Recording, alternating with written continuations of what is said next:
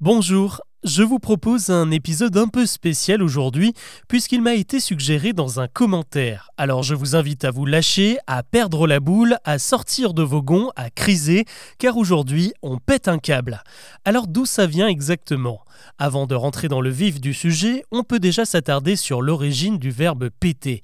Dit comme ça, ça semble un peu vulgaire, car c'est comme ça que l'on désigne le fait d'avoir des flatulences. Eh bien, figurez-vous que c'est réellement ce que veut dire la racine latine du mot péter. Ça vient de pédérer et ça signifie avoir des gaz. Et oui, même les Romains en avaient. Par extension, le fait de péter a permis d'imager tout ce qui est brusque, inattendu, violent et qui provoque une rupture et pas seulement du silence. C'est pour ça que l'on dit aujourd'hui qu'on se pète un bras lorsqu'on se le casse ou bien que l'on pète un câble. Bon, maintenant qu'on a expliqué tout ça, ce câble, d'où est-ce qu'il sort? Eh bien d'après les infos que j'ai pu trouver, le câble en question fait référence aux câbles d'amarrage qui permettent de maintenir les Et quand la mer s'agite, il peut arriver que ce câble cède, qu'il pète et que le navire se laisse emporter par les vagues.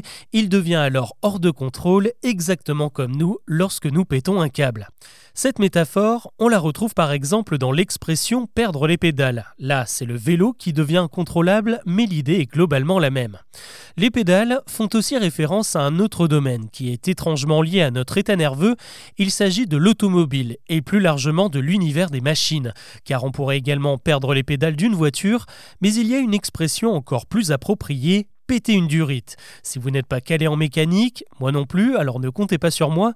En revanche, en cherchant un peu, la durite, c'est le nom donné aux anciens tuyaux qui permettaient de faire fonctionner les moteurs. C'est même une marque déposée à l'origine.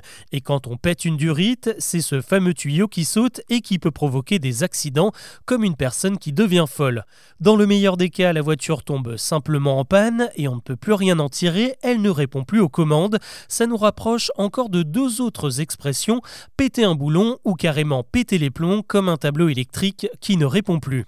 Pour finir, si un jour vous craquez au boulot, que vous décidez de tout plaquer pour partir très loin sur une île paradisiaque, là vous pourrez vraiment dire que vous pétez un câble à la manière des bateaux, l'occasion de larguer les amarres, de mettre les voiles, bref, de prendre le large.